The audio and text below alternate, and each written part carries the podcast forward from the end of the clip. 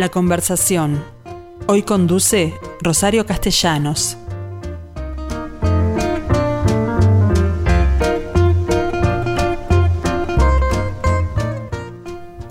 Hola gente, ¿cómo están? Bueno, aquí estamos una vez más para conversar, en este caso con un importante personaje de nuestro país, pero además ustedes eh, del otro lado estarán escuchando lo que tenga para contarnos Mario Ferreira, que es quien entrevistamos hoy.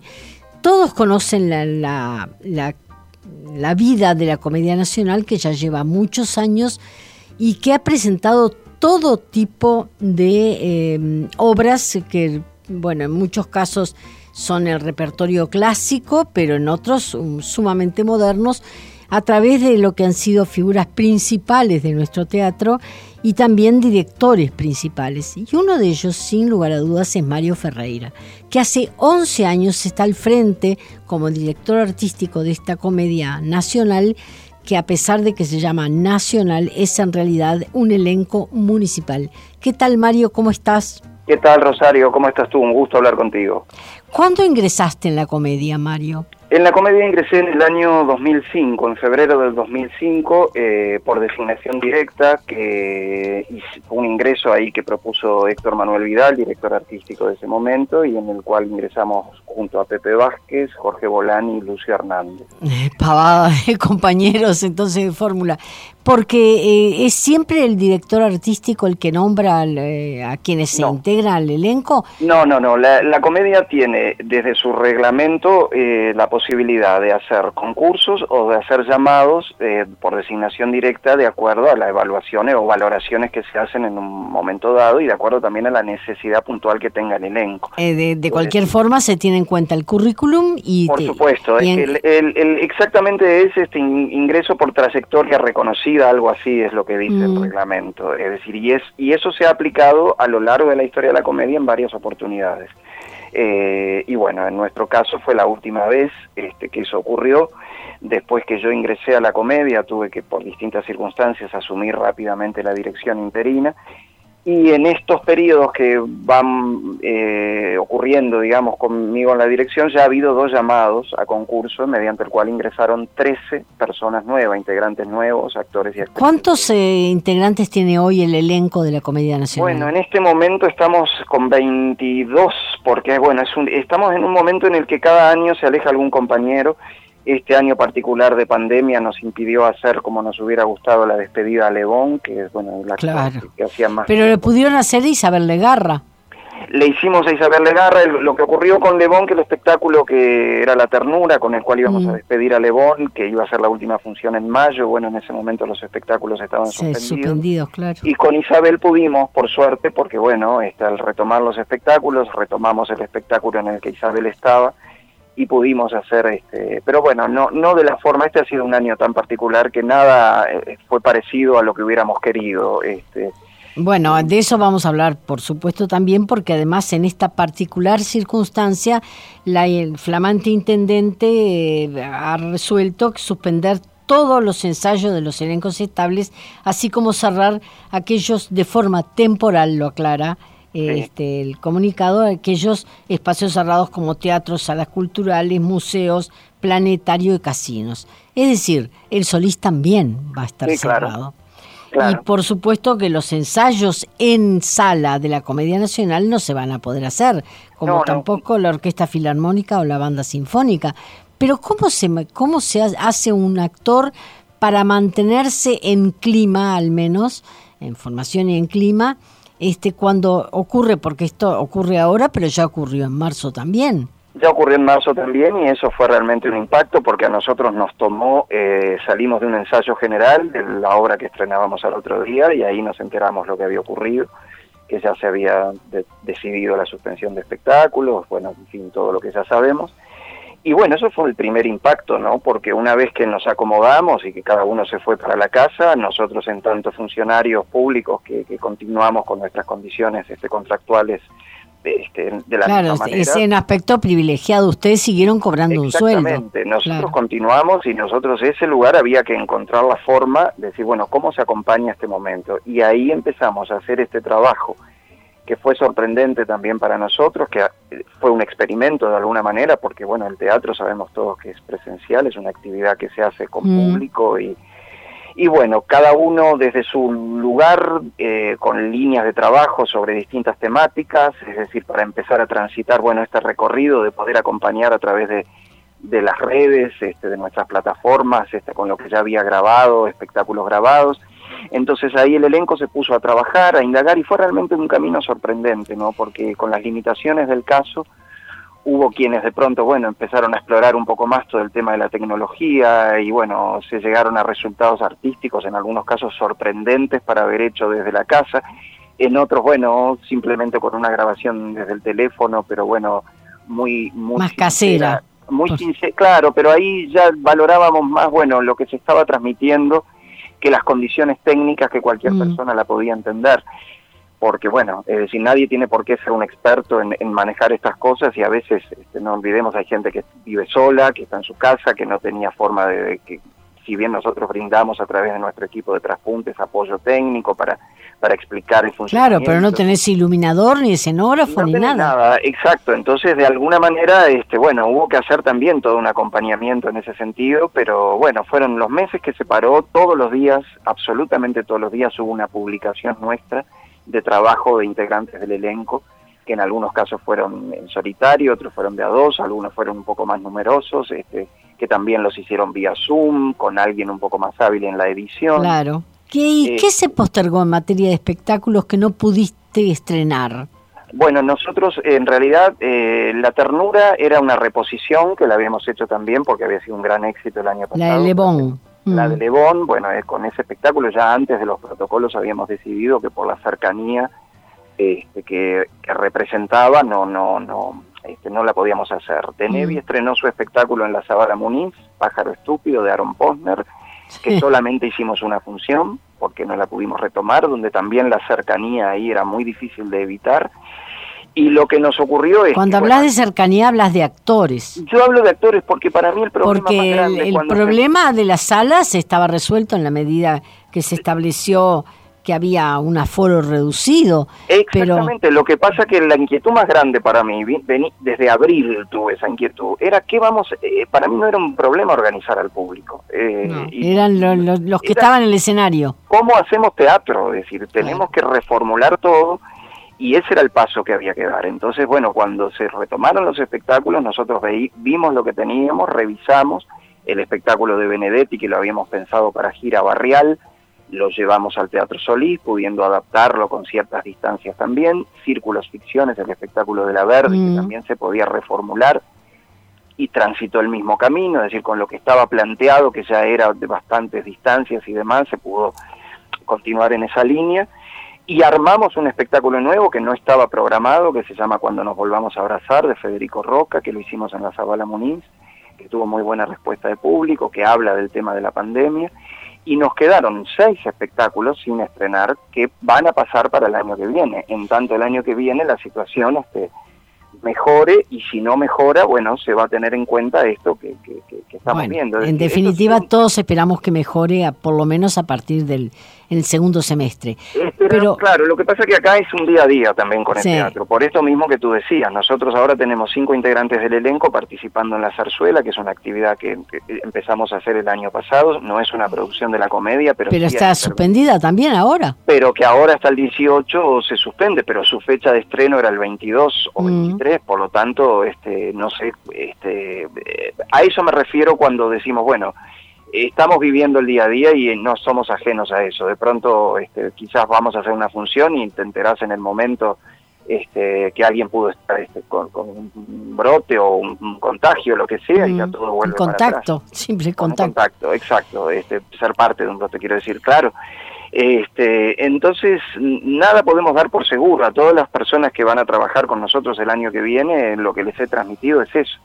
Si Mm. retomamos la actividad, si los espectáculos no se suspenden, si se vuelve a, a más o menos, aunque no esté todavía el tema resuelto, bueno, este, retomaremos los espectáculos teniendo en cuenta todas estas precauciones. Para lo cual ya tenés una programación, porque eso es parte de, la responsabilidad de un director, ¿no? Artístico. Exacto, sí, sí, sí, no, la programación ya eh, teníamos una espectáculo. O la misma, la misma que tenías pensada no, y que tuviste la que, teníamos pensada para este año y no pudimos hacer es el trabajo que comprometimos con que ya estaba avanzado en lo que era la conformación de equipos, la distribución del elenco, mm. el equipo de diseñadores, las fechas, entonces hay obras escritas especialmente para, para, para trabajar, que, eran parte de, la propuesta. Entonces, lo que corresponde es respetar todo ese trabajo y mantener la fuente laboral que las personas comprometidas para este año tenían. Por lo tanto, el año que viene volveremos con, con estos espectáculos. Este, que no era la idea, es mi último año de gestión también, este, y bueno, pero la situación fue así y me parece que es de orden respetar antes que nada el compromiso. Eh, Ahora Porque en ese caso estás hablando de que la comedia en varias oportunidades contrata a otros actores o a otros directores por fuera todo, el tiempo. La, comedia se nutre permanentemente del trabajo del teatro independiente. Siempre mm. hay este, directores, vestuaristas, escenógrafos, iluminadores, músicos que no pertenecen a la comedia. Es decir, en el año... ¿Y cómo se los contratás para determinado trabajo? ¿Cómo se hay un consejo artístico en el que trabajamos junto a tres integrantes del elenco, un representante del Departamento de Cultura. Allí discutimos, bueno, evaluamos textos. Este, a veces el interés lo promueve, un, emana de un texto que decimos qué buena obra y a partir de ahí decimos, bueno, la tenemos que programar y quién es la persona ideal para dirigir esto. Mm. A veces decimos, bueno, qué interesante trabajar con tal persona, nos reunimos y le planteo, bueno, tenemos ganas de, trabajar, que dirijas algo, que tenés, muchas veces es importante también lo que las personas tienen ya en mente. Este, de pronto, a veces por razones este, económicas, financieras, en fin, hay alguien que quiere hacer un espectáculo, sueña un director con hacer algún espectáculo que no ha hecho y bueno, o con tal o cual actriz o actor actuando en él, también puede ocurrir. Exactamente. Que, te imponga eso, este, este personaje está pensado para fulano de tal, por ejemplo. Exacto. por eso, cómo se llega a elaborar una programación tiene que ver con todo esto que, estamos hablando, pero sobre todo siempre está puesto el ojo en, en saber que el compromiso de la comedia es brindar un repertorio de calidad, eh, y tratar de llegar a la mayor cantidad de gente posible. Para mí eso es fundamental. Bueno, en, e, en, ese sentido, ¿crees que la gente en Montevideo está hoy apta como para recibir todo tipo de espectáculos o prefiere alguno en, particular? No, yo creo que más allá Me refiero a que tú has dirigido desde Shakespeare hasta, hasta los contemporáneos todos. Mira, yo creo que hay siempre una, siempre como se dice eh, comúnmente hay público para todo, ah. porque me parece que uno a veces tiene expectativas sobre un espectáculo y cree que por, por el contenido, por lo que habla, en fin, va a ser un éxito y luego no ocurre a veces hay espectáculos sobre los cuales no tenés mucha expectativa y, y de pronto sí hay una gran respuesta de público. Los clásicos, por ejemplo, es, es, un sello en la comedia. Los clásicos pueden ser cuestionados de cómo se hacen, cómo se ponen en escena, que no sean arqueológicos, que sean rupturistas, todo lo que quieran. Pero, siempre hay, que hay gente a verlos. Pone un clásico en el Solís y siempre hay una respuesta de público importante. No te olvides también que la comedia hace un trabajo con estudiantes muy importante también. Mm. Eh, y bueno, ahí se sigue con aquello que cuando yo iba al liceo ocurría, que de pronto lo que se daba en literatura, este, si se pudiera ver el... Era mucho, más fácil y, y, de entender y, más lógico de recordar. Y de cambiar y de discutir y demás.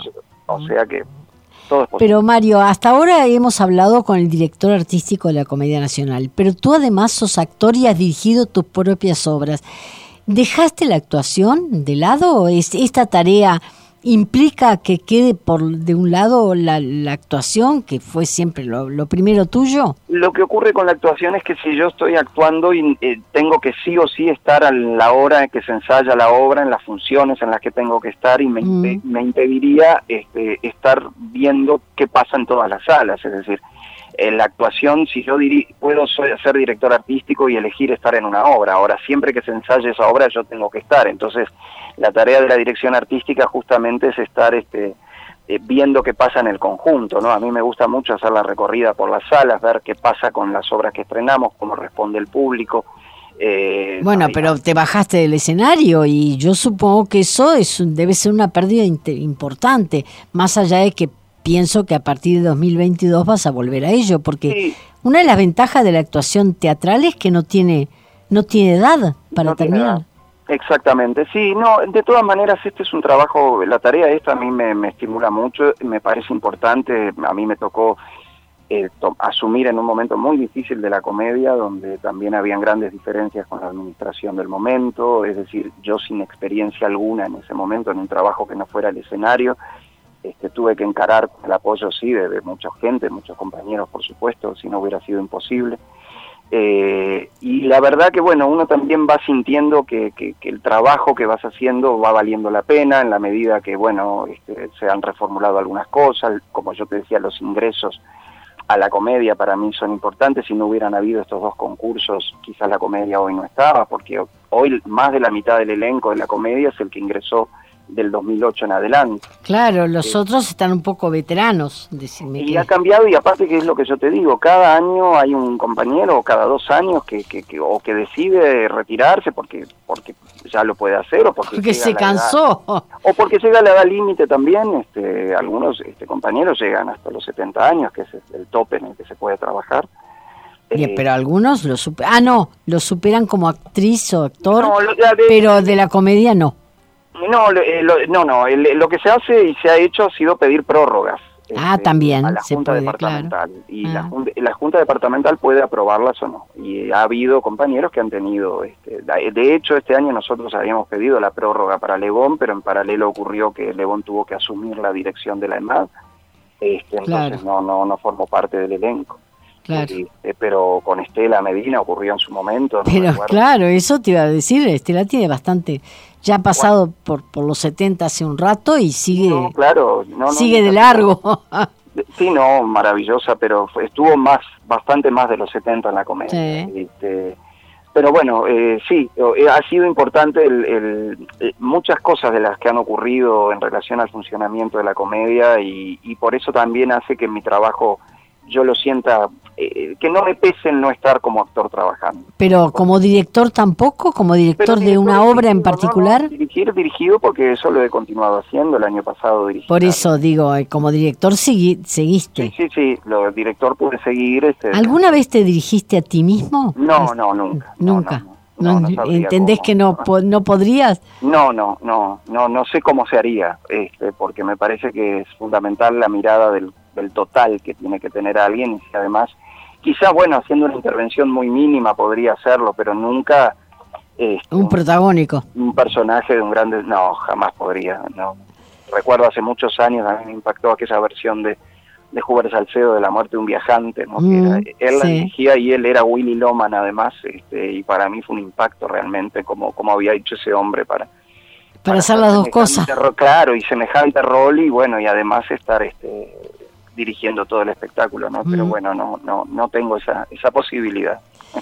Bien, ¿a quién consideras tú tus referentes en materia de actuación? No, sí, como actores. Eh, bueno, no, bueno, actores de aquí me han gustado muchos, este, actrices, este, Roberto Jones nombraría por poner un ejemplo para mí de un actor este que, que en su momento, habiendo compartido el escenario con él, también me hizo sentir cosas muy, muy, muy potentes, este, a nivel de escena al punto tal de llevar la credibilidad a un punto que para mí era por, un momento me elevaba me sacaba y por, por un instante creía que eso estaba ocurriendo en serio Creo que, ni que hablar con la última que fue la de la de Borges no bueno eso fue magistral no este eso es este poder nombro a Roberto porque me parece mm. que es un, este, pero bueno he visto y he trabajado y he tenido el placer también de de trabajar en la escena y de dirigir a actores y actrices este, formidables, ¿no? Este, algunos ya no están. Para mí, cuando empecé muy joven y,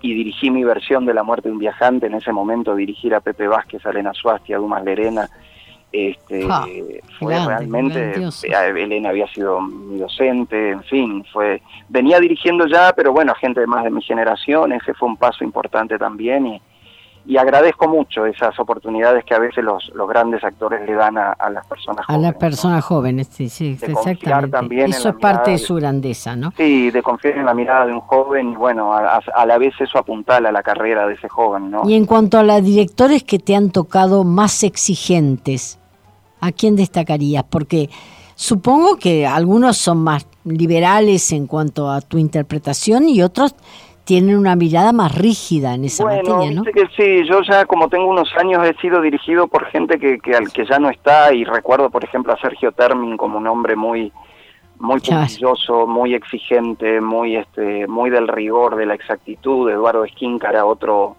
otro hombre que, que también dirigía con, con, ese mismo nivel de detalle, de precisión, de que nada se escapara.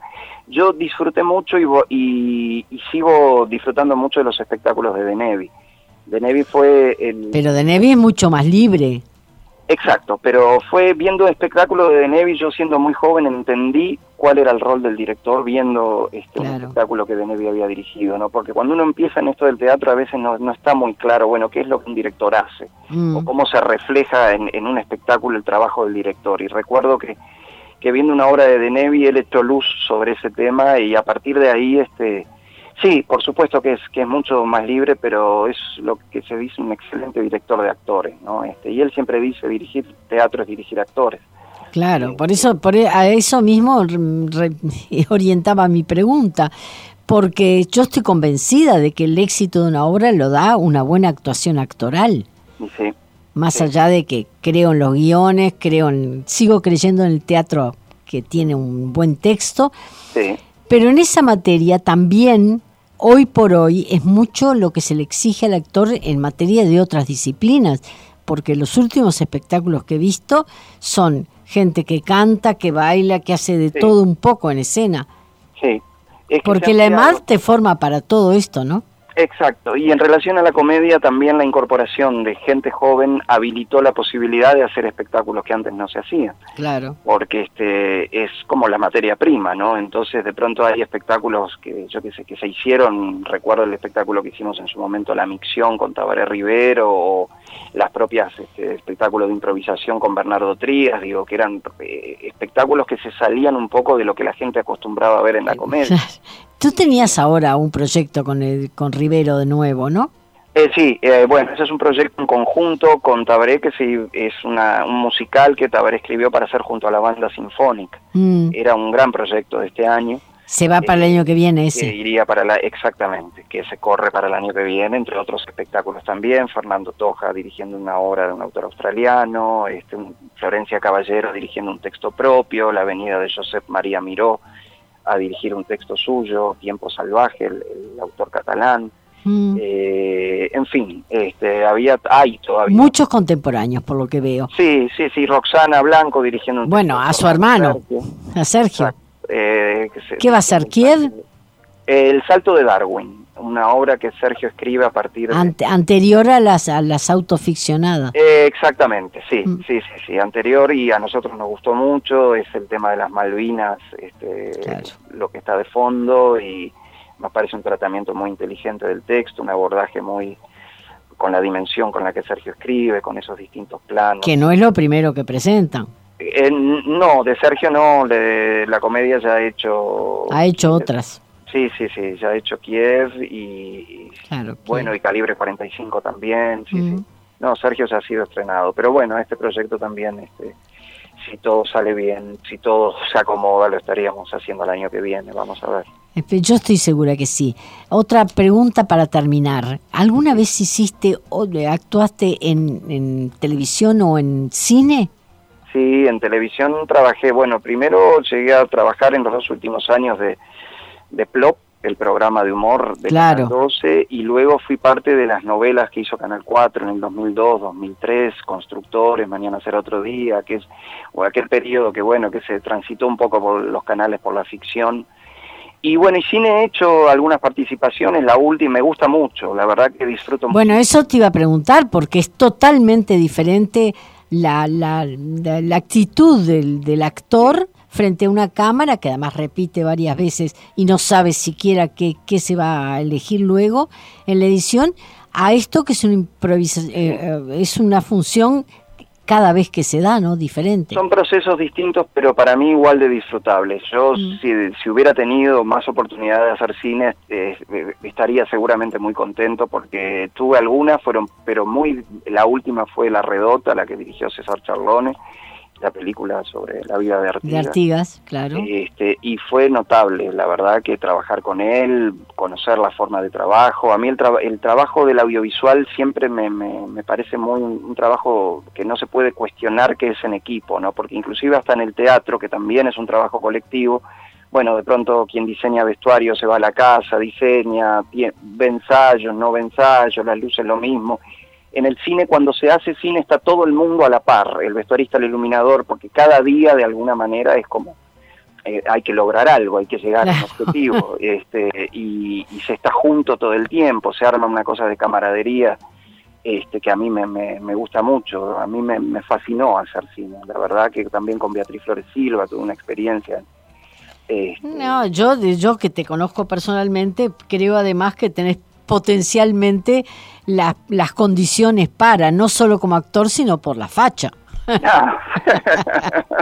Algo queda, Rosario, que es. Por eso, yo estoy seguro que hace mucho que no te veo, pero estoy absolutamente seguro que, que ese es un aspecto no menos importante en cine, más allá de que, han triunfado otros que no, no la tienen tanto, simplemente condiciones actorales. Por supuesto. Que les sobra. Bueno, muchísimas gracias, este Mario, Marito, como te dicen todos.